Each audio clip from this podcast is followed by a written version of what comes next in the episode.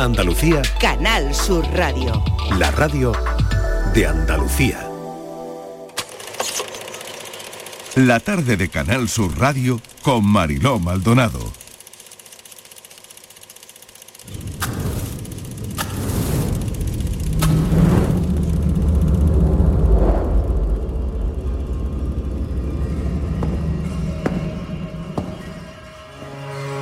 Decidme, ¿quién sois? Si es que sabéis quién sois.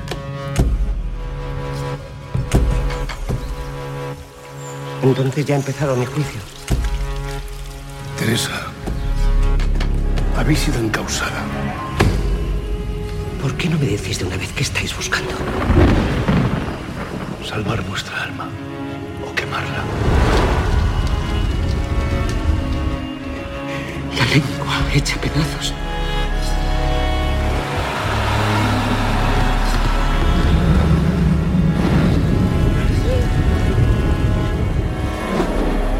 Palabras se dicen entre estos muros? ¿Qué palabras se leen?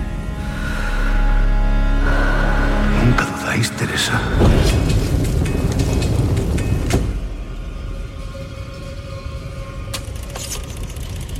Nunca dudáis, Teresa, me quedo con eso, de verdad, y con mucho más de esta película que yo creo que va a empezar a cosechar premios. Hoy viernes hablamos de cine. Manolo Bellido, bienvenido. Hola, ¿qué tal, Mariló? Oye, es un buen viernes para esta película. Es ¿eh? un buen viernes, sí, porque eh, mañana mismo eh, son los premios Forqué. Y eh, en esos premios que abren el calendario, luego ya vendrán los Feroz, vendrán los Goya, vendrán los Oscar, los Carmen aquí en Andalucía.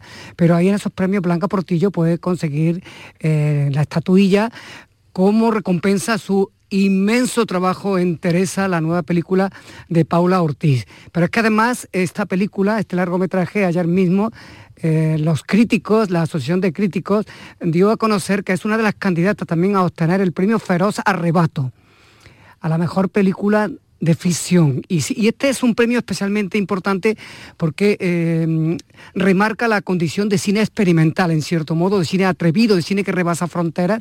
Por eso se hace en memoria de Iván Zulueta. Bueno, tenemos aquí a su directora.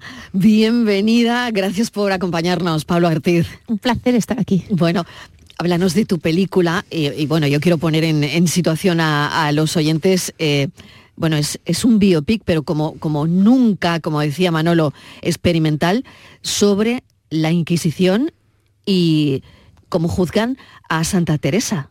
Sí, es como ella se, se enfrenta a un inquisidor que nunca existió en realidad tal cual, pero que pudo haber existido porque ella fue una mujer que se enfrentó muchas veces a la Inquisición, fue una mujer que estuvo a punto de ser quemada muchas veces y que luego poco después de su muerte la elevaron a los altares.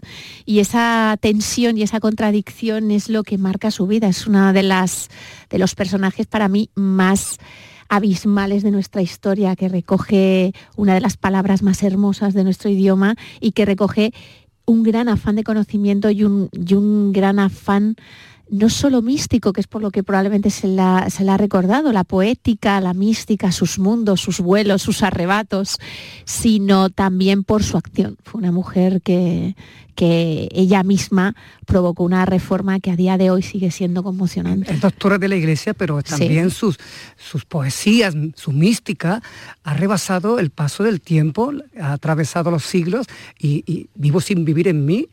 eh, todavía eh, es- es- forma parte de, de- de nuestra cotidianidad, en cierto modo. Sí, ¿no? sí, es, es alguien tan sorprendente que no hay nadie, si salimos a la calle, que nunca haya habl- eh, oído hablar de Teresa de Jesús, Teresa de Ávila, Santa Teresa. Y eso pasa con poquísima gente en nuestra cultura. Y es porque fue alguien que perteneció a un tiempo bisagra y a un tiempo muy, muy en tensión y muy significativo de nuestra historia, de, de grandes luchas políticas del imperio, de las artes, de, grandes, de un gran momento de lucha espiritual y de definición espiritual, pero es que ella misma ha traspasado ese momento y es es muy, a mí, a mí me parece muy bonito ver cómo a personalmente a mí, y me voy a encontrar, y, y cada vez que la nombra sigue ocurriendo, es una mujer, una monja de hace 500 años que te nombra, nombra tus, tus grandes preguntas, tus sueños, tus pesadillas también, mejor que tú. En su, o mejor que yo misma, a mí misma. Y que cuando la gente lo escucha, por eso el vivo sin vivir en mí tan altavidos, pero que muero porque no muero, es, eh, pues es una coplilla que, la, que casi cualquier persona le das el primer verso y te la termina. Y eso es algo, eso es algo inaudito en la cultura. Es muy, hay muy poca gente, Lorca, Santa Teresa, ya San Juan de la Cruz, que es otro grandísimo Mm. poeta, pero no es No tan tanto, conocido, no, no, está, no está tan dentro de nuestra raíz popular. ¿Qué te lleva, Paula, eh, a Teresa de Jesús? ¿Qué, qué te acerca?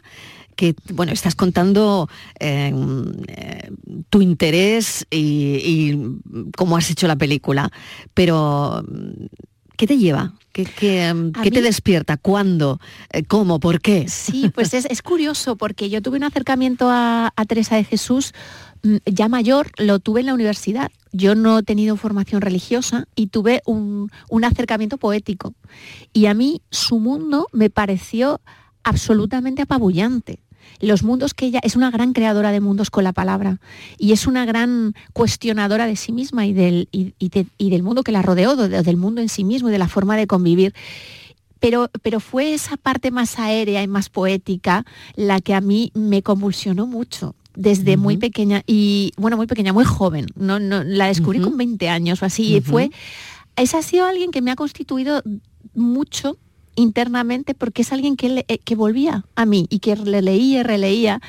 Y luego ya más mayor cuando descubrí La lengua en pedazos, que es la obra de teatro en la que se basa, de Juan Mayorga, es a través eh, de, de- de la obra de Juan donde yo ya empecé otro tipo de trabajo con ella, que era el de su vida, el de una mujer que atravesó tantas cosas y que fue capaz de contarlas y de escribir tantísimo.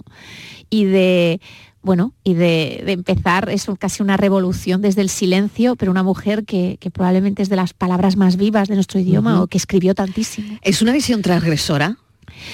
Yo la veo con total naturalidad. o sea, para Bueno, es que Eso está ella, bien. es que ella es Eso está- transgresora en sí. Eh, lo es, En lo sí es. misma lo es pero, porque- pero claro, ¿no? Eh, Llegas con una película donde puedes zarandear algunos cimientos. Mm, ten- hay que tener en sé, cuenta, no lo sé. hay que tener en cuenta, Yo Mariló, estoy que, deseando verla. que una de las cosas que, que se abordan es precisamente algo que, que es un poco conocido, o conocido relativamente, que es la, la condición hebraica total, sí, de entre Santa otras Teresa. cosas. sí, Claro. sí. Santa Teresa era de raíz judía y, hoy, ex- 500 años después, doctora de la iglesia. Sí. Yo me estoy enterando ahora mismo, Sí, sí. así que me encanta Y es eh, precioso. creo que algunos oyentes probablemente también, ¿no? Las raíces hebreas de Teresa de Jesús, De- o sea, es que no lo sabía. Y hay algo en, en su búsqueda de lo sagrado y en esa manera que tenía de orar y de tener una relación directa con Dios y de eh, eh, que la une a, a ese momento en que todavía se recibía para ella la herencia judía directa, eh, su condición católica y todavía reminiscencias árabes que existían fuertemente en, la- en su cultura. Y cómo todo ese, ese, ese proceso de búsqueda y de conocimiento en la espiritualidad y lo sagrado está muy unido en las tres culturas, que es algo muy bonito en Teresa y que a día de hoy sigue habiendo guerras por eso y hay figuras que de pronto dices, mira cómo en realidad estáis hablando de lo mismo. Y es, es una mujer que además lo hace desde, su, desde una parte muy femenina y de su, su feminidad, que hay muy pocos ejemplos a lo largo de la historia. Entonces es cierto que ahí hay, a mí mm, ella fue transgresora porque no, puede, no podía evitar no serlo. Era una, además lo hacía por su propia personalidad. Iba eh, eh, eh, sembrando contradicciones y siendo una, una mujer que fue brutal en la estrategia política incluso de su momento, en la estrategia hizo temblar las instituciones y la eh, eclesiásticas como la Inquisición Mm, es que estaba, simplemente. Paula estaba eh, en el seno de la iglesia, pero la iglesia recelaba de ella. Claro, claro, claro, la claro, consideraba peligrosa. claro, Cuando claro. luego se ha, él se ha considerado uno de los grandes símbolos de la Y- iglesia. Y te inventas al inquisidor, porque eh, comentas, no existió realmente, o, o bueno... el o- inquisidor a partir de ahora es Asier Echandí. Exactamente, exactamente. Bueno, y no hemos hablado de Blanca Portillo, donde la crítica eh, la pone por las nubes. Bueno, yo no sé si a ti te importa mucho la crítica o no, Paula, pero la crítica dice cosas maravillosas de tu película ahora mismo, ¿no? Y bueno, íbamos a Asier y a Blanca Sí. Portillo, que, que están impresionantes, ¿no? Son dos bestias, son dos bestias. Ha sido un trabajo maravilloso eh, el abordar estos dos personajes con ellos, porque ahí mm, no hay tantos actores que tengan las capacidades que tienen ellos con la palabra, con su presencia, su cuerpo, así es un gigante en, sí mismo él, y que tienen entre ellos además, tienen una, larguísima amistad muy profunda, han trabajado mucho, se conocen mucho, se quieren mucho y muy profundamente y tienen una relación muy eléctrica, muy, muy pasional. Entonces eso está, ¿eh? está cuando trabajas con ellos, cuando ensayas con ellos y está en la película y es algo que mantiene, yo creo que la película en vilo que es, que es propio de ellos dos y es muy bonito. O sea, hay una tensión entre esa Teresa, esa Santa Teresa y ese inquisidor que existe esa química gracias a ellos. ¿Qué le preocupa al inquisidor?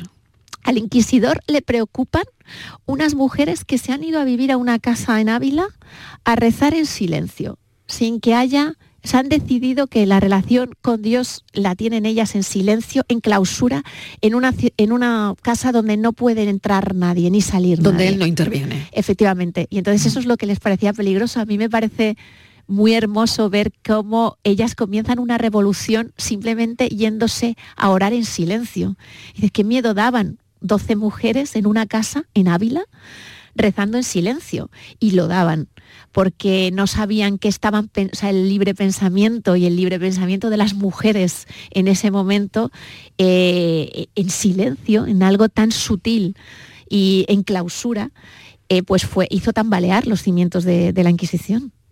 Ya hemos dicho eh, que Blanca Portillo puede recibir el premio José María Forqué mañana que se entrega. ¿Crees que le puede perjudicar por su labor? En Teresa es brillantísima, desde que lo vimos eh, en persona allí en la Seminci de Valladolid, yo estoy convencido que es uno de los grandes papeles del año. Pero le puede perjudicar el haber sido Mike Shabel, el haber adquirido tanta notoriedad con ese personaje y haber recibido también tantos elogios, eh, tantas eh, recompensas. Es que eso es algo, los premios son, son realmente eh, cauces que cuando estás ahí no, tienes ni idea eh, a veces a qué responden porque hay factores que no puedes prever películas que salen en el último momento, modas, sensibilidades y si eh, efectivamente si es una actriz que ya ha sido reconocida y que ya ha tenido trabajos importantes por los que ha habido se le ha nombrado y ha estado muy presente, puede ser. Y es curioso porque eso pasa muchas veces con, actores, con actrices y con trabajos desde, trabajo, desde fotografías a trabajos de la película en conjunto, que una película no sale pero al, año siguiente a yo, eh, te, dicen esta otra, como no saliste el año pasado, y, tú dices, pero si esta otra que he hecho no es tan buena. Pero, o, tú lo consideras, o sea, es que está sujeto a, también a, a, muchas, a, todas las subjetividades de, todos nosotros, los que votamos, porque esto tiene mucho que ver con el gusto y es algo muy difícil de medir. Bueno, tú sabes lo que es ganar premios, eh, has participado en ellos, lo has recibido también. Me estoy acordando que Blanca Portillo te trajo a Málaga el año pasado, ¿no? Porque ella fue una de las homenajeadas en el Festival de Málaga, pero tú con La Nubia también, tu anterior película, mm. bueno, tu anterior no, hay otra en medio, la de Hemingway, sí. pero tu anterior película española, digamos, es, te trajo unas extraordinarias ganancias, ¿no? Sí, sí, sí, es una película que es verdad, pero que fíjate que también aquella película de pronto, pues sí que tuvo muchísima repercusión en los, en los premios, en los medios de ese momento, y, es, eso, es que eso va sujeto a, oleadas que, que, bueno, que van y vienen y que la realidad es que cuando sacas la película, hace cuando ocurren los premios, hace tanto tiempo que tú has hecho la película que, que, que, tiene muy poco que ver con el trabajo, el premio en sí. El premio es una celebración, pero se te ha olvidado ya. ¿Sabes? La película en sí estás en la siguiente. vamos, el cine es tan lento. Y tú ya estás en la siguiente, además, en Hildegard. Sí, en Va, a ser una nueva versión de lo que ya nos anticipó hace años Fernando Fernán Gómez con mi hija Hildegard. Sí. No sé si por el, la historia mismo camino, no, conociéndote, desde luego que no. Claro, pero la historia es alucinante. La historia es increíble. Yo me, la contaba, me la contó mi madre siendo muy pequeña y ¿eh? no he podido olvidarme de esa historia es que en la vida. Es increíble. ¿eh? Es, increíble. Absolutamente increíble. Yo ahora que estoy ahí, claro, yo ahora estoy dentro de las propias contradicciones de Aurora Rodríguez Carballeira y Hildegard Rodríguez Carballeira. Mm. Y estoy en su mundo y en esta, esta tarde noche veo a Hildegard, que estamos, estamos terminando el montaje. Y es una historia cargada de, incom- de- es que es incomprensible, al mismo tiempo es fascinante, al mismo tiempo es terrible. Es al una mismo madre. tiempo- eh, Eh, sí, vamos a, contar la historia. Contar un poco del Sí, argumento. cuéntala, cuéntala. Claro, una, una madre que prepara a, a su hija eh, para ser ¿Una digamos, líder? perfecta, Sí, una líder, una líder, pero viendo que no lo es, acaba con su vida. Sí. Bueno, viendo que se le revela en realidad. Bueno, que ¿no? se Sí, revela, sí. bueno, Es que, una que mujer o que que no lo que es, ella había exacto, que- que, no lo es, que no lo es para, para su madre, Claro. no Sí, lo sé, sí. mira que es difícil, ¿no? Sí, sí. Porque yo em, siempre entro en esto, ¿no? Sí. Yo creo que mi madre me lo contó porque eh, eh, escuché que, que lo hablaba con una amiga, presté el oído y le dije, mamá, ¿qué- ¿cómo es esa historia? ¿Cuál es esa historia que estás contando? Yo tenía 12 años o así, era pequeña. Y esa historia, mm, de verdad, mm, leo prácticamente todo lo que sale, eh, porque me, me ha marcado Es y que creo a mí también, que a mucha gente. A mí también, a mí me pasó con lo mismo. La primera vez que la escuché digo, no puede ser. No puede Albergan ser. sí tantas, tantas Bueno, y cuando eres madre lo entiendes menos. Todavía, efectivamente. yo, yo, yo ahora que yo soy madre y Claro. digo, si no hubiera, no hubiera podido hacer de la misma manera Hildegard hace unos años sin Claro. ser madre que ahora. Claro. Que, que es una cosa que lo Porque ves ahora sí que lo llenas de matices. Claro, y ¿no? de, de, de- de- de- de dolores que no puedes ni imaginar. Totalmente. Y es, sí, sí, es, eh, claro, es que es una madre además que dice que va a, a educar a la primera mujer del futuro, a la mujer perfecta, a la líder y a la primera generación, a la líder de la primera generación de mujeres libre. Y que cuando su hija hace un acto de libertad, ella la mató. Sí, Bueno, sí, vamos sí, a es- situar esto en, en es el contexto histórico. ¿eh? Sí, claro, Durante- claro. Conviene decirlo cuando ocurrió esto. Sí, du- ocurrió durante la Segunda República. Ujú. eh, Hildegard, su madre, la mató en el 9 de junio de 1933. Ujú. Y es en un momento, además, tremendamente también de, de ebullición muy fuerte en España, culturalmente, De la emancipación de la mujer. de la interesante eso para la película, ¿no? muy interesante Porque es el contexto. Claro, tenemos de hecho, bueno, no- nosotros rodamos el día de la proclamación de la República este verano en Madrid, que fue muy, muy bonito, hacía muchísimo calor, pero bueno, las calles de Madrid, en- que fue un día, yo creo que muy, muy bonito para mucha gente del equipo, el poder reconstruir un momento así. Y reconstruir cómo eran los periódicos en ese momento, porque esta es una niña que realmente eh, su madre la educó para ser una líder y lo fue y publicaba en los principales periódicos, pertenecía al Ateneo, trabajaba con Gregorio Marañón, se escribía con H.G. Wells, o sea, fue realmente una niña prodigio, central en su época, con unos textos Sin padre. sin padre, claro. Claro, claro, claro. Claro, claro. No Ay, importantísimo. la clave, la clave Bellido. Sí, claro. Claro, que ella, dice, que ella dice que lo- justo el otro día lo metimos en la película, la frase de para ello busqué un hombre que no pudiera arrebatármela jamás, un hombre apto, eh, eh, apto físicamente y sano, un colaborador, no, dice, un colaborador fisiológico fuerte, sano y con la inteligencia suficiente. Y fue el cura del pueblo. Según se cree esto. no Bueno. es. Estamos deseando ver esa película. A ¿eh? ver qué os parece. Bueno, va, a estar yo- en tu línea también, o sea, te- va a tener también ese mundo y- onírico que Eh, también- me imagino que sí. menos. Me- no- Hay algo, es, es, no tiene nada que ver con Teresa porque son mujeres y mundos que no tienen nada que ver y no hay un salto onírico tan fuerte como en Teresa. Esta es un hecho histórico y está más apegado a la realidad, pero sí es cierto que, bueno, a mí me gusta una manera, un, lengua, un tipo de lenguaje en el cine que tiene una atmósfera estética, que eso tiene una traducción emocional y filosófica para mí, y sí que está planteada desde ahí. A ver qué os parece. Yo, yo estoy, nosotros estamos muy contentos ahora. ¿Te- con ¿Dará tiempo a estar en el Festival de Málaga? Va un poco achuchado. Eh, eso, no, no llegamos, No, llegamos, no llegamos. Oye, qué pena, ¿no?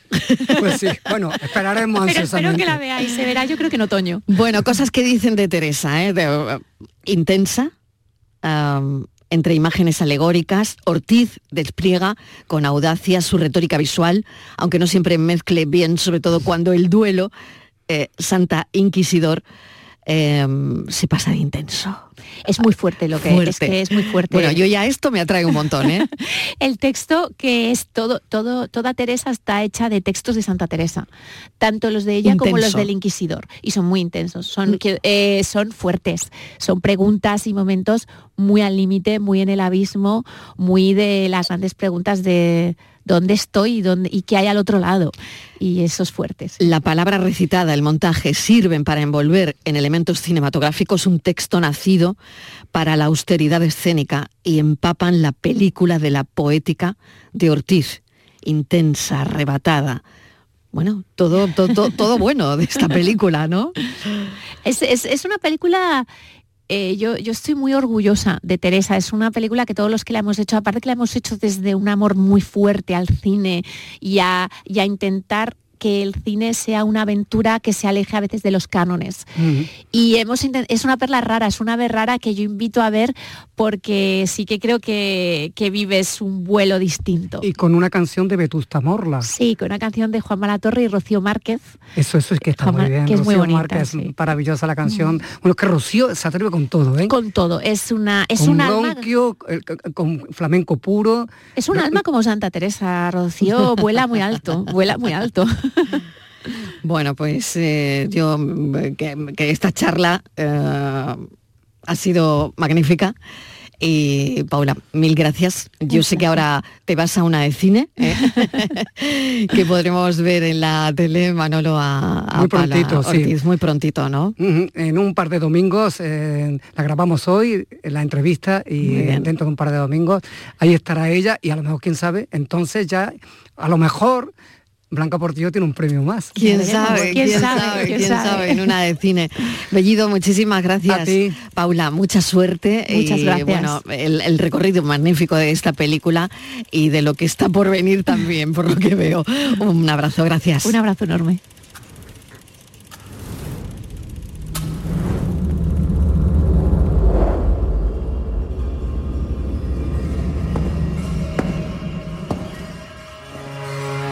Decidme, ¿quién sois? Teresa. Si es que sabéis quién sois. Y por supuesto felicitar a nuestro compañero Manolo Bellido, pero él es tan humilde que no ha dicho nada, no ha dicho ni mu, ¿eh? ya, ya lo dijimos en su momento cuando lo supimos, se acaba de ir, se está yendo, pero felicidades a nuestro compañero Manuel Bellido por su premio a Secan, un premio a la trayectoria que se lo merece y mucho. Felicidades Manolo. La tarde de Canal Sur Radio con Mariló Maldonado, también en nuestra app y en canalsur.es. El Ayuntamiento de Úbeda ha adecuado un itinerario dedicado al insigne escritor ubetense Antonio Muñoz Molina, bajo el nombre de Úbeda Mágina, el paisaje en la memoria. Operación 6.3, adecuación de recorridos históricos. Estrategia de desarrollo urbano sostenible e integrado Úbeda Baeza 2020, cofinanciado al 80% por el Fondo Europeo de Desarrollo Regional, Unión Europea. Una manera de hacer Europa. Codo a codo. Vamos a por todas. Podemos con lo que venga. Vamos hacia adelante, sin prisa, pero sin pausa. Juntos compartimos sueños, risas, experiencias, logros. Porque contigo nunca estamos solos. Después de 85 años trabajando por una sociedad mejor para todos, en Grupo Social 11 tenemos claro que la igualdad de oportunidades se hace desde el respeto codo a codo. Grupo Social 11. La Navidad comienza con la primera logroñesa.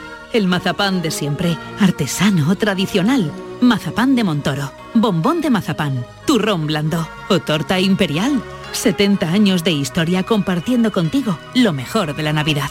Mazapanes de Montoro, la Logroñesa. La Navidad en tu mesa. Tiene sus riesgos y yo los conozco todos. Alba Carmona presenta su nuevo disco Cantora, un nuevo trabajo de estudio tributo a sus raíces musicales. Por culpa de este amor y tu eterna indecisión. Cantora, ya disponible en todas las plataformas digitales y puntos de venta habituales. Indecisión. Tengo el alma malería y de piedra el corazón. El programa del Yuyu de este lunes va a ser especial. Te esperamos en Huelva, porque el Recreativo de Huelva celebra un nuevo aniversario de su constitución y el Ayuntamiento de Huelva, a través de una declaración institucional, quiere reconocerlo estableciendo el día 18 de diciembre como el Día del Decano del Fútbol Español. De la historia muy cerca del mar, el azul del cielo le dio eternidad. Súmate a esta jornada tan especial con el programa del Yuyu. Este lunes, 18 de diciembre, edición especial desde el Estadio del Recreativo de Huelva.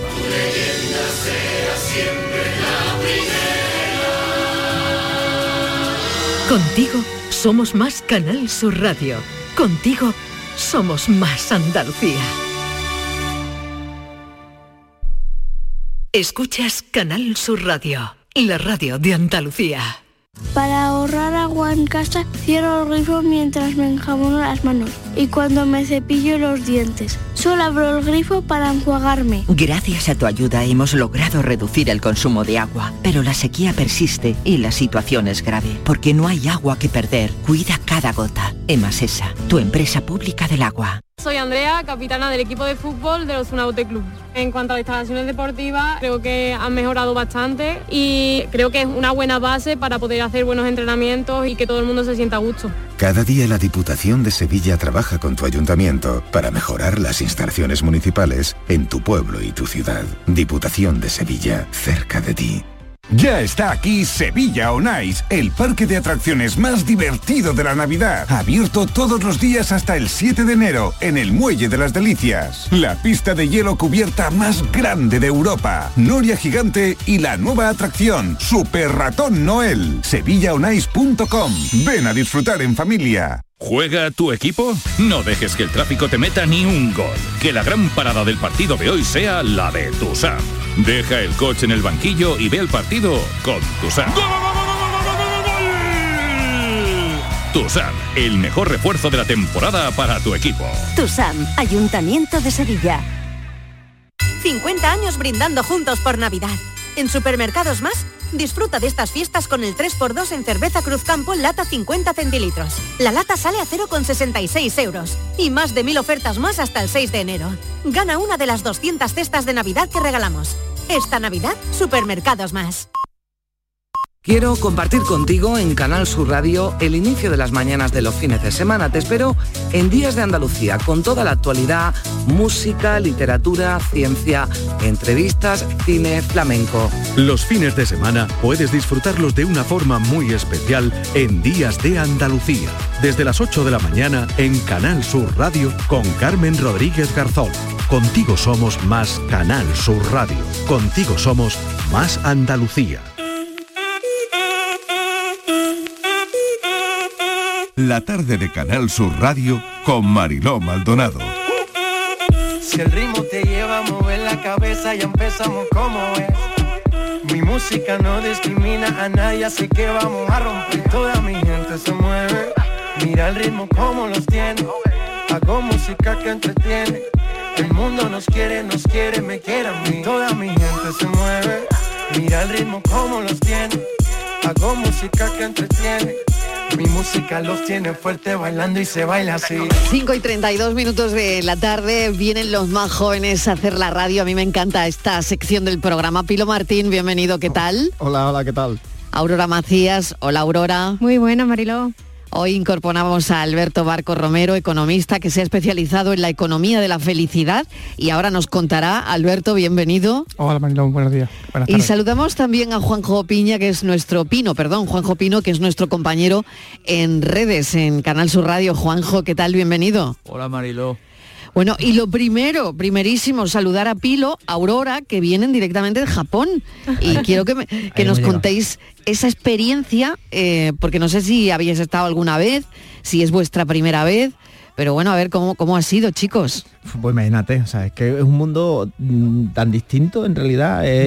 yo, yo creo que es de los sitios...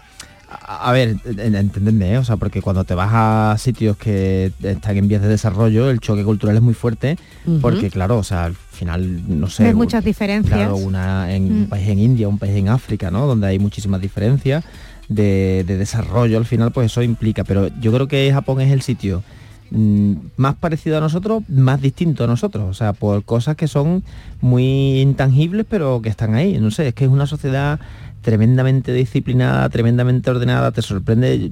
Íbamos por el metro por las mañanas y íbamos asustados de, de la disciplina y del orden que tienen, no sé, miles de personas andando por las estaciones, pero todo el mundo en fila, perfectamente alineado en el sitio en el que le corresponde, ¿no? Con flechitas en el suelo, como si todo fuese como muy distópico, ¿no? O sea, Sí. ibas con un poco como, Como con muy miedo. autómato, autómata. Sí, es muy de autómata, sí, ¿no? sí, ¿O sí. no? Sí, o sea, sé, desde que desde que salgo de mi casa sé lo que tengo que hacer y por dónde tengo que ir, por dónde me indican que tengo que ir, ¿no? Y de ahí no salgo, ¿no? No salgo, no salgo porque es- me, porque me pongo nervioso, o sea, porque es una cosa que ellos son además, bueno, ellos y ellas, ¿no? Son muy perfeccionistas en todo lo que hacen, entonces en el momento en el que algo no está en el sitio en el que deberíamos estar, estuvimos en una cafetería, esto es para hartarse de reír, ¿no?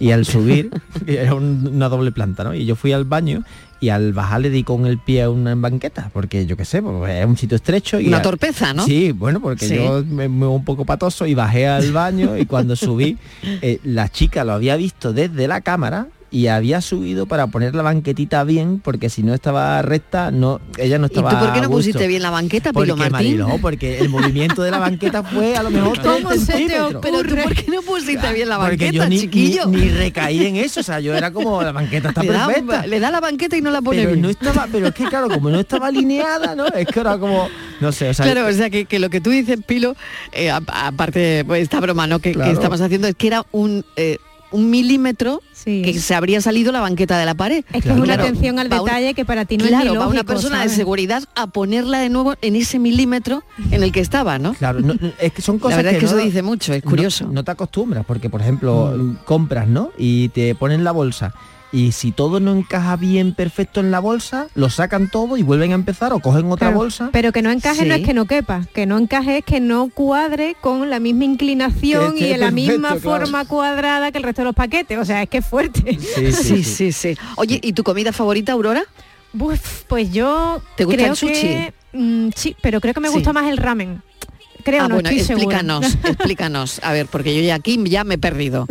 Con lo del ramen me he perdido, a ver. Pues es como, bueno, es una es su sopa, ¿no? Es una sopa con noodles, que es como una pasta, como si el fideo lo haces muy largo, sí, ¿no? Sí, sí, sí, el noodle. Sí, y se- es un caldo de pollo al final, sí. Bueno, puedes pedirlo de pollo, Sí, de, de, vaca, miso, ¿no? Sí. También lo tienen. Pero el mío, mi favorito ha sido, ha sido el de pollo. Pero es muy curioso también en lo gastronómico, y justo estaba aquí Daniel del Toro y estábamos hablándolo con él, ¿no? Que hay, hay casi elementos que son universales, ¿no? Todos en nuestras culturas tenemos una tortilla, tenemos una sopa característica, una croqueta de un modo, eh, o sea, siempre hay como unos ciertos elementos, incluso una empanada, ¿no? Si me, si me llevas a poner más ejemplos. Siempre hay como ciertos elementos que aunque cada uno lo hagamos con nuestra cultura, con nuestros ingredientes, siempre, siempre te encuentras en cualquier cocina. ¿no? Oye, ¿y cómo se divierte la gente en Japón? Comprando muchos muñecos. Eso me suena, porque nuestra compañera Patricia Torres ha estado también y su marido ha venido cargado de muñecos. Sí, sí, esto es una y cosa ya nos, lo ha contado, nos lo ha contado. Pero eh, esto es tal que así, o sea que la gente se compra muchos muñecos. Es que las tiendas están llenas, o sea, yo no sé si se los compran o no, pero hay- hay- de hecho hay muchos muñecos y muchas muñecas también, porque esto tiene la parte sórdida, ¿no? De que Japón es un poco, yo creo que heteropatriarcal cuanto menos, ¿no? Hay muchas muñecas en bikini, muy exageradas, muy voluptuosas, ¿no? Sí, Y- ay, mira quién lo diría, ¿no? Sí, sí, sí, o sea, y, bueno, y después por la calle, por ejemplo, hay, hay, unas, hay unos cafés que también son muy llamativos, nosotros no hemos estado, pero eh, porque nos daba un poco de cosas, o sea, me refiero, que donde te tratan como si tú fueses un señor. Y Un entonces, maid café. Un maid café, ¿no? Y ellas van, ellas van como vestidas, como de colegiala. Colegiala o con faldita muy corta. mm. Sí, sí, o sea que Esto es una cosa un poco, mm, ¿cómo Sí, diría yo? sí, sí. Uf, es, es raro. ¿eh? pervertida. Sí, es la palabra. E- ¿No? Ellas tienen, ellas ¿No hay tienen una, una, una- un poquito de perversión en comple- eso? mm, ¿Eh? Bueno, completamente, porque Completamente, ¿no? Pero, al final es que son una Mm. sociedad tan censurada en Tan ciertas cosas ¿no? y tan El- reprimida en el- ciertas sí. cosas que yo creo que luego se, se permiten unas licencias que explotan por otros sitios, Claro, ¿no? y- Y, Claro. y bueno, esto, el problema de los suicidios que tienen, ¿no? Que es Y brutal. sin embargo, después, para tener tanto, Mm. o sea, para ser tan ordenados, tan limpios en la calle, todo esto, después, por ejemplo, tú puedes ir vestido de, yo qué sé, de, de Pikachu por la calle y nadie, Y te decir- mira. Exactamente, nadie te mira, ¿no? Ujú. Ellas también tienen una versión del Maid Café y todo esto, que es una especie como de prostitución encubierta sin llegar a tener sexo, que son los hosts que eh, pagan por hablar con, con un chico. Y es curioso porque prefieren hacer esto antes que conocer a un chico de verdad. O sea, O sea, y van, van chicas a ese van tipo de chicas cafés jóvenes que para hablar pareja, con, con que- un chico. eh, exactamente y pagan por estar allí echando un rato hablando con el chico tienen cosas Solo hablando. solo hablando solo hablando en principio no está permitido tener sexo y tal y lo que pasa es que claro después de, de pagar mucho y de hablar mucho hay veces que sí que salen parejas, ¿no? Y- Pero no es el objetivo, es como nuestra li- como un parecido como Es nuestra un- línea es un erótica. Tinder. Bueno, parecido nuestra se puede Tinder. tocar, pero puedes hablar Sí, lo que pero tú no quieras. Pero bueno, un Tinder es un Tinder al final es a través de internet, claro, un ¿no? Tinder físicamente. Sí, aquí y hay un este es un negocio. Tinder físico, Y- y- claro, y qué los curioso, oye, cobran, no tenía o sea, ni me idea. refiero, claro, los cobran y ganan mucho dinero. Pero es un poco parecido porque tú llegas allí y eliges con quién quieres hablar por, por verlo, ¿no? O sea, no, no hablas Sí, todavía con ellos y yo ya. creo que es más la- nuestras líneas eróticas en su época, ¿no? Lo que pasa que en vivo y, y conociendo al, al chico, ¿no? Eh, hay cosas que son, yo creo que es un país muy de contraste, y, eh, igual que son muy ordenados y muy limpios, por ejemplo, en la calle, a mí los bares me da la sensación como que tienen como mucha más libertad, ¿no? Tú puedes montar un bar, puedes montar una tienda donde te dé la gana, en el cuarto piso de un edificio y además que sea pequeñísimo, que aquello esté lleno de grasa hasta las trancas y que, no sé, el sitio que... y que por un pasillo no pasen dos. Claro, el sitio O sea, que que- grandes contradicciones también, Sí, ¿no? En, sí, sí, en sí. la cultura. Muy tecnológico y muchos templos. Y le encanta el flamenco. Y le encanta, bueno, le- el flamenco y- lo hacen muy bien, además, ¿no? Bueno, vamos con, con los temas porque hemos querido preguntar a Pilo y a Aurora que, bueno, pues eh, vienen de Japón como, como ha sido la Hay que ir, experiencia. ¿eh? hay que ir, ¿eh? Yo Hay que ir, ¿no? ¿eh? Sí, sí, bueno, lo, lo comentaba Patricia Torres también, que, que ha estado y mm, nos decía eso, ¿no? Es un sitio que donde hay que ir, ¿no? Bueno, Hacienda vigilará las ventas por Wallapop o Vinted. eh, declararlas va a ser obligatorio en el año 2024. ¿Qué os parece, Alberto? Mm, Ahora me hablarás de esa especialización tuya de la economía de la felicidad. Esto no da pero mucha a ti- felicidad, creo yo, ¿no? pero a ti qué te parece? Porque yo mm, no sé, eh, he visto cómo reaccionaba en redes la gente a esta noticia, sobre todo la gente joven. Pues mira, eh, lo cuento como anécdota graciosa. Esta misma mañana en Instagram he visto un reel que se titulaba Cena de Navidad de un autónomo, en el que había dos personas, una de ellas hacía de autónomo y el otro tenía el sello de Hacienda. Tal que eh, solamente pedía el autónomo al camarero, quiero un plato de lo que sea. Cuando Mm. se lo servían, cogía el de Hacienda y le cortaba un poquito y se lo comía él. Cuando iba a pedir el postre, decía, oye, Hacienda, ¿tú quieres postre? Y dice, no, no, yo no quiero postre, pero si tú vas a pedir, te pido, te, te cojo Te algo. cojo algo, te ¿no? cojo algo. Y la verdad que me ha parecido muy gracioso Qué bueno, en ese sentido. Qué bueno, qué bueno. sí, sí. Bueno, gracioso relativo, ¿no? Yo he sido de padre autónomo los dos Claro, y claro. me consta esa pues que Hacienda no, se corta, ¿no? con el Se vídeo, pincha, y te pide y totalmente, totalmente identificado con el vídeo. Y los autónomos está claro que seguro que os habrán sentido muy identificados con ese vídeo. Pero bueno, ¿qué os parece eso de que Hacienda va a vigilar las ventas por Wallapop o Vinted? No sé si sois de vender cosas por internet o no, pero ¿qué os parece esta historia? A ver, Pilo. Es que a mí me sorprende mucho que Hacienda se meta, no, o sea, no me refiero, o sea, no sé cuánto nivel de transacciones hay por Wallapop y por Vinted. O sea, Pues igual muchas y ya merece la pena Hombre, dar el bocadito claro, ahí, ¿no? pero- pero- mensuales flipa, ¿eh? ¿Qué? que Sí, a mensuales ver- flipa el a ver, número Juanjo, de, exacto, de Juanjo. transacciones que hay.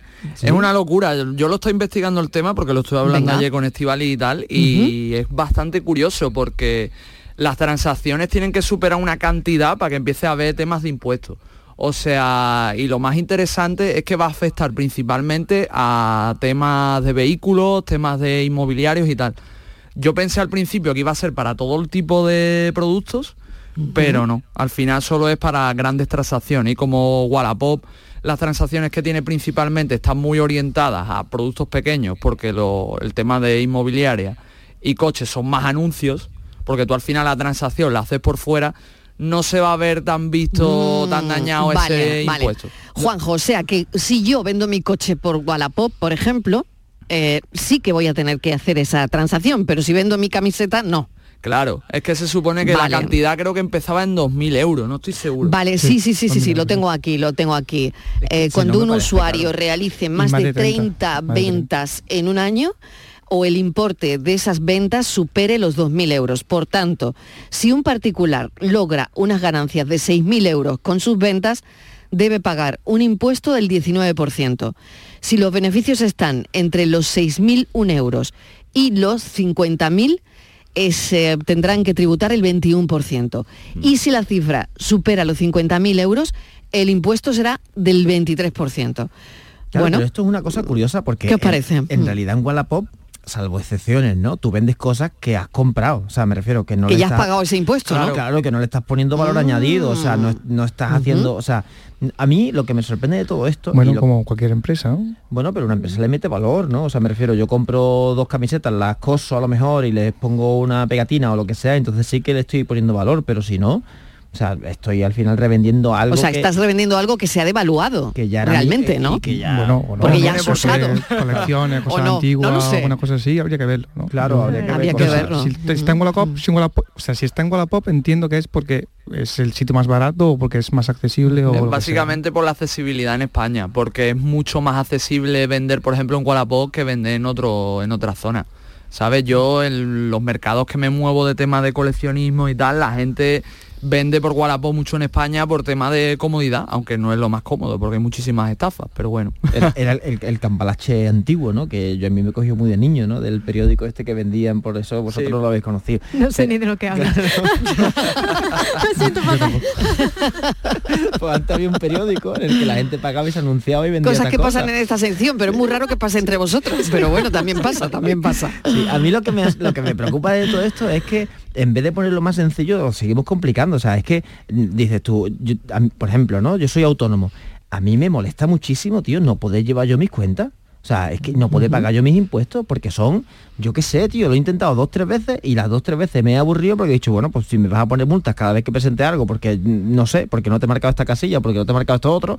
Y, y- y Pero yo- tú te refieres a la complicación, Pilo. Claro, yo tengo A la estudio, complicación. O sea, yo tengo Ujú. estudio en, en Derecho y en ADE, o sea, que me refiero que debería ser una persona que, que, Que se no- gestionase con eso. Claro, que Mm. se pudiese, y ya no me imagino a alguien que tú dices, oye, un, un O sea, dentista, pues si tú ¿no? qué Por ejemplo, o tienes, yo qué si sé. tú que has hecho derecho ya de... Ni idea, o sea, ni idea. No- yo salí, rellenas. Yo salí de la carrera y dije, esto para qué. Imagínate Además, demás. Alberto montó la empresa, aquella empresa la montó Alberto conmigo y dijimos, esto para qué necesitamos gestorías si aquí hay 17 abogados. Éramos todos abogados y, y economistas. Y llegaron los dos, eh, el primer IVA, el segundo IVA, el no sé qué, el tal, 600 euros de sanciones. Y dijimos, ya, pues ya está, pues, solamente por presentación mal, ¿eh? Necesitamos a alguien, ¿no? Necesitamos, claro, está todo pensado para que Sí. tú, y, y es muy, complicado. ¿Creéis que está pensado para eso? O sea, eh, realmente estáis llegáis a pensar que No, yo creo que no le eh, importa a la gente. que es no complicado es. porque no es, Accesible no o es. sea, eh, es accesible ¿por qué no es más accesible no Eh, que sería la pregunta bueno Alberto eh, explícame lo de especializado en economía de la felicidad que me ha interesado mucho ese título tuyo A ver, especializado a lo mejor es un eufemismo.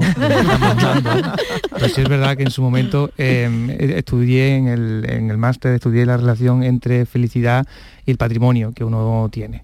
O sea, esa es mi especialización. Entonces las conclusiones a las que llegamos en su momento, que era eh, precisamente la provincia de aquí de Sevilla, eh, fue, ojo, sin, sin haber más un dinero, más categórico de eso. ¿o No, no exactamente, es que eres más feliz si tu vecino es más pobre. No me digas, o sea, que eres feliz por envidia, o sea, por recochineo. A ver, ¿Cómo podemos ser sí, sí, así? o sea, no se puede Pero ser, eh, sea, por supuesto, no se puede categorizar esto ni es 100% fiable, ni, pero, pero esas momento, primeras ¿y cómo- conclusiones... sí, pero exactamente yo quiero ir a eso a la conclusión cómo llegasteis a esa conclusión cuáles eran las preguntas de, de la entrevista que le hacíais a la gente A ver, porque me interesa sí, muchísimo no ver, el tema es Eh, para, para, para un máster, claro. es para un programa, Eh, claro, es para un programa entero, porque ¿qué le preguntas tú a la gente para llegar a la conclusión de que la felicidad depende de que mi vecino tenga menos pasta que yo? Grosso modo, ¿vale? Grosso Venga, modo. grosso Em, modo.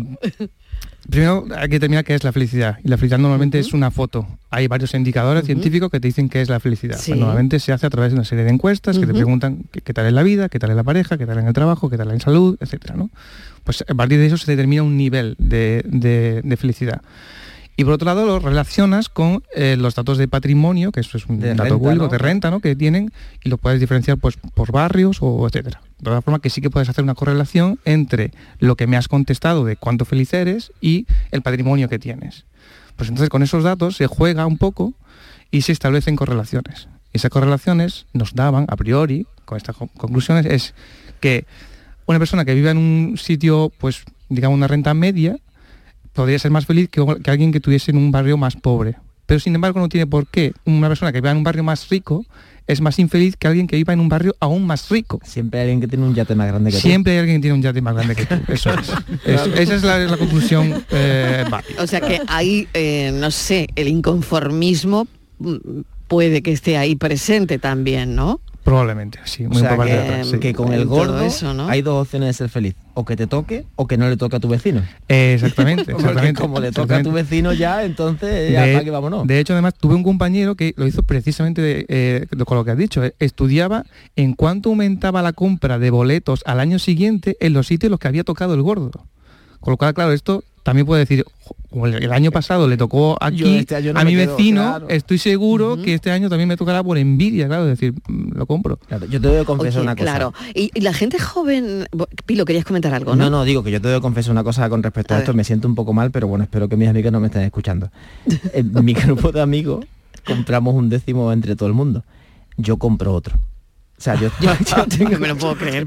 Sí, sí, sí, sí, porque si nos toca, si nos toca, yo quiero Sí, tener y si doble. te toca, y, un momento, Claro. y si- ah, pero tú compras otros del mismo número. Exactamente, ellos ah, no, vale, ellos no que lo saben hasta ahora, creo yo que Ah, no lo vale, saben. vale. Entonces, Qué todos bueno, pues ya se están enterando. Claro, Pero, pero que tú no sabes si hay otro amigo que hace lo mismo que tú. Puede ser, entonces Puede ah, ser, bienvenido sea, puede- seremos el club si de los que lo tenemos que el doble, claro. porque- Iba- Igual de iba a hacer- felices, claro. iba a hacer justo esa pregunta. Juanjo, ¿compráis lotería los millennials? Uf, yo es que no creo en el azar. O sea ¿Ves? que- Fíjate, o ¿eh? sea, Qué yo- interesante. Yo, no creo en el azar porque no Por me lo tanto, no compras. Tú no Claro, has comprado nunca un décimo de lotería. mi madre y demás, incluso en este, en el trabajo aquí en Canal Sur, vamos. O la sea, tú no llevas el de. Canal Sur. La gente de la tarde me ha dicho, hoy compra un boleto, no sé qué. Digo, mira, yo es que no, no creo Pero, para Juanjo, ¿y si gastarme toca? 20 pavos y que no me toque nunca nada. Yo no- yo ¿Tú, no- tú has, tú has visto la que se avecina, la frase de, de Javier Maroto que dice, es más fácil que te caiga un meteorito que te toque la lotería? Sí, pero- Pues yo soy muy partidario de esa frase. Yo no, Es que no muy de la que se ¿no? avecina. Claro. Soy muy de la que se avecina. yo no, yo no compro, ¿eh? yo no compro, pero hombre, no puede ser que todos mis amigos sean ricos y yo no. O sea, eso... Es que Pero tú probablemente- quieres ser un poquito más porque te compras otro décimo. Hombre, ¿para qué Claro. tú dices? ¿cu- ¿Cuánto toca? Es que O- no sé o ni no sé si toca. repartirías 400.000 también, ¿no? 400.000 euros si os lleva el Bueno, décimo completo. Un dinerito, ¿eh? Claro. Yo, dinerito. yo lo que digo Claro. es que al final del día, cuando termine la Navidad, tú vas hasta igual y vas a tener 40 euros menos en la cuenta. Eso es lo que te digo yo. Bueno, pero, pero, pero A esto- no ser que toque, eso no lo Claro, sabes. esto es como todo. Si yo el seguro de el seguro de no verme con la cara de tonto vale menos de 40 euros, o sea, vale más de 40 euros. Decir, ostras, yo no, pero pues- ahora lo que yo no voy a hacer nunca es comprar un décimo para mí por mi cuenta, solo para mí, ¿no? O sea, Ah, vale, vale, vale. Eso no, tiene con qué comparar. Claro, O sea que siempre se comparte, ¿no? No, porque me da igual, lo que no quiero es que le toque a todo el mundo y a mí no, ¿no? Que eso no puede ser, claro, pero, pero el resto me da un poco igual, a- ni veo el sorteo, ¿eh? Oye, pues el viernes que viene, ¿no? Creo Sí. que el viernes que viene eh, hablaremos, que no sé si estaré hablando con un rico el viernes que viene, Pilo Ojo, Martín. Doblemente rico, además, en el caso de Oye, Pilo. que a ver, que a ver, que a ver. Bueno, Sí, sí. Pilo Martín, gracias. Aurora, Aurora Macías, gracias, un beso Gracias, enorme. besito. Mm, Alberto Barco Romero, te espero otro día. Juanjo Piña, os espino, no se me ha dado por piña, Dios hijo. mío, eh, Dios mío. Juanjo Pino, Dios mío, Dios mío. Juanjo. Pino, Juanjo Pino, lo voy a escribir 20 veces esta noche. Sí, por favor. Venga, un besito, Un Juanjo. beso. Muchísimas gracias. Juanjo. Pino. recorrido mi amor desde la hija del pecador hasta la princesa real con que no pase afán de aquí adelante por mí como vivió hasta aquí vivirá siempre Don por donde quiera que fui la razón atropellé empozoñé cuanto vi y la justicia burlé. No quiero vuestro perdón, ya ni perdón para mí Soy vuestro hijo, soy el producto de la tierra donde nací. Ojalá poder decir que te quiero como al cielo Pero cielo hay uno niña y como tú hay un quiero como al cielo Pero cielo hay uno niña como tú hay un mundo entero Mi nombre es Don Juan, el mejor amante del mundo, soy un galán La tarde de Canal Sur Radio con Mariló Maldonado.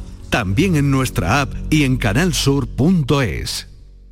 Úbeda ya dispone de tres puntos interactivos de información cultural, patrimonial, turística, gastronómica, hotelera y artesanal, con el objetivo de mejorar la información que se traslada a residentes y turistas. Operación 2.2 Úbeda Ciudad Inteligente. Estrategia de Desarrollo Urbano Sostenible e Integrado Úbeda Baeza 2020.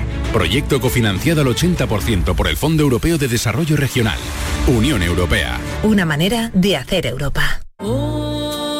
La Fundación Cajasol presenta su tradicional concierto Así canta nuestra tierra en Navidad, con Laura Gallego, la Banda Sinfónica Municipal de Sevilla y artistas invitados. el próximo martes 19 de diciembre a las 20.30 horas en el Teatro de la Maestranza de Sevilla. Un espectáculo solidario cuyos beneficios irán destinados a la Fundación Alalá. Entradas a la venta en taquilla y la web del teatro. Fundación Cajasol. Maracén ha reducido el consumo eléctrico, mejorando la calidad del aire, incorporando elementos de control, con eficacia y sostenibilidad. Hemos hecho en Maracena una ciudad más sostenible, saludable, educadora, participativa e igualitaria. Ayuntamiento de Maracena, Fondos FEDER, una manera de hacer Europa. Canal Sur Radio. Para ahorrar agua en casa, tenemos electrodomésticos eficientes y no pongo lavadoras ni lavavajillas hasta que no están llenos. Gracias a tu ayuda hemos logrado reducir el consumo de agua, pero la sequía persiste y la situación es grave, porque no hay agua que perder. Cuida cada gota. Emasesa, tu empresa pública del agua. Hay mucha Navidad en la provincia de Córdoba. ¿Sabes por qué? Por nuestra rica gastronomía, por nuestras luces navideñas, porque tenemos un Belén gigante de chocolate, porque aún puedes escuchar villancicos en pueblos espectaculares, pero sobre todo porque tenemos gente fantástica que hará que tu Navidad sea especial. ¡Saboréala! Diputación de Córdoba. Disfruta tu Navidad con 5 océanos. Lo mejor en congelados en Sevilla. Hasta el 24 de diciembre, pechuga de pollo a 2,95 el kilo. Variedad y calidad al mejor precio. Pechuga de pollo a 2,95 el kilo. En Triana, Cerro del Águila, Pino Montano, Montequinto y Dos Hermanas. 5 océanos les desea felices fiestas. Porque Sevilla es la ciudad para partir, la ciudad para anunciar a todos que ya es Navidad. En tu universidad. La Universidad de Sevilla te desea felices fiestas. Inari, un pueblo encantado de Laponia, llega a Fibes esta Navidad. Un parque temático con más de 20.000 metros cuadrados llenos de espectáculos, cabalgata, atracciones, talleres y mucha diversión. Del 16 de diciembre al 4 de enero. Más información y venta de entradas en inarisevilla.es. Ven y pasa un día inolvidable. ¡Oh, oh, oh! Si mezclas Andalucía, el fin de semana y la radio, sale gente de Andalucía. Disfruta de un programa en el que sentimos Andalucía a través de su gente, en el que nos dejamos seducir y nos enamoramos de una tierra repleta de tradiciones, de una gastronomía de bandera y de un patrimonio fascinante. Y todo a través de su gente. Gente de Andalucía, los sábados y domingos desde las 11 de la mañana, con Pepe da Rosa. Contigo somos más Canal Sur Radio. Contigo somos más Andalucía.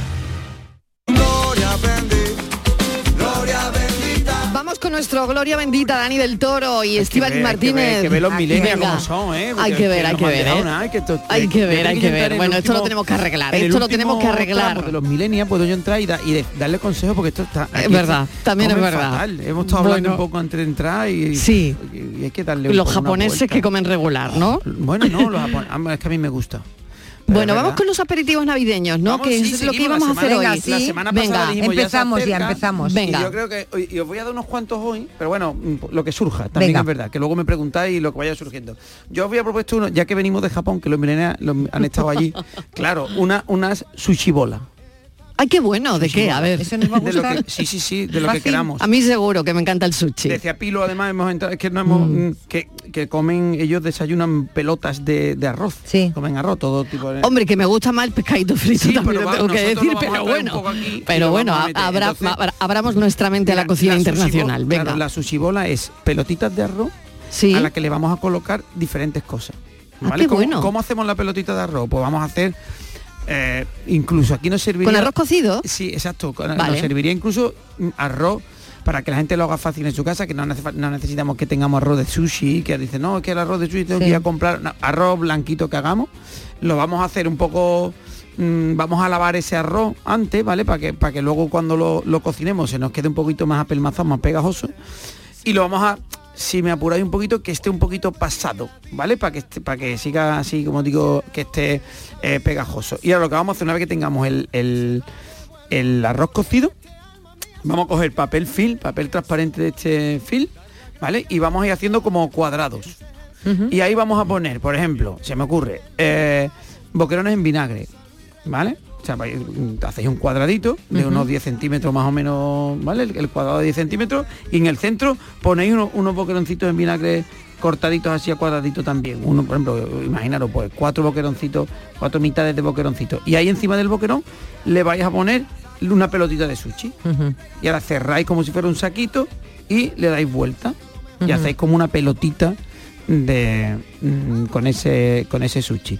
Y ya eso lo podéis hacer de lo que queráis. ¿Y, pero, ¿y con eso qué haces? Con eso haces, lo metes en la nevera y a la hora de comer des- deslías, desenvuelve como si fuera un caramelito esa pelotita y la vas colocando en una bandejita mm, como aperitivo. Ah, puede poner con salmón. Con salmón, con boquerón en vinagre, con pulpo, por ejemplo, aguacate y pepino. Mm, le vas cambiando ya cada uno lo que queramos. Y son sushi bolas. Sushi bolas. Y es un aperitivo que, bueno, perfectamente que va a sorprender a mucha gente, mucho. ¿no? Oye, que lo quiero con un poquito, se me ocurre una presa, por ejemplo, un carpacho de presa ibérica. Sí. ¿Vale? Una presa ibérica que hayamos congelado, por ejemplo, y, y cuando todavía no está descongelada, la cortas finita, un poquito de pimiento, un poquito de, de aceite, sal, y lo ponéis en, en- en- como base. Encima la pelotita, la envolvéis, eso está buenísimo. Qué rico. Ha merecido mucho la pena, ¿eh? Has tenido poco tiempo, pero ha merecido mucho la Te iba, pena. a- el te iba a decir unos ¿eh? buñuelos de mejillón, ¿eh? Pues me queda un minuto. No buñuelo sé de mejillón súper rapidísimo. Un- Venga. Un, buñuelo de mejillón lo que hacemos es unos mejillones en lata y por otro lado cogemos un huevo y harina. Mezclamos huevo y harina y hacemos una talvina que llamamos, le hacemos un- una, una cremita, mojamos el mejillón, lo freímos en aceite de oliva, se bufa un poquito y tiene un mejillón dentro, dentro de un, un mejillón dentro de un buñuelo. Súper sencillo. bueno. ¿Eh? Eso es una idea Oye, qué bueno. ¿Y no lleva, y no lleva levadura? ¿El huevo y la harina? No hace falta. Vamos, le puedes No echar, no falta. hace falta. Si lo vamos a hacer Hay harinas que la rápido. traen incorporadas también, claro. Eh, Después Bueno. podemos hacer unas trufas de, me quedan 30 segundos, unas trufas de turrón, por ejemplo. Eh, Mezclamos un turrón blando con galletas, lo machacamos, hacemos pelotitas y la pasamos por mm, chocolate. Trufas de turrón, toma ya. Toma ya, te han sobrado cinco segundos, Dani del Toro. Gracias, un beso. Hasta, hasta la semana que viene. Noticias. Buen fin de a todos.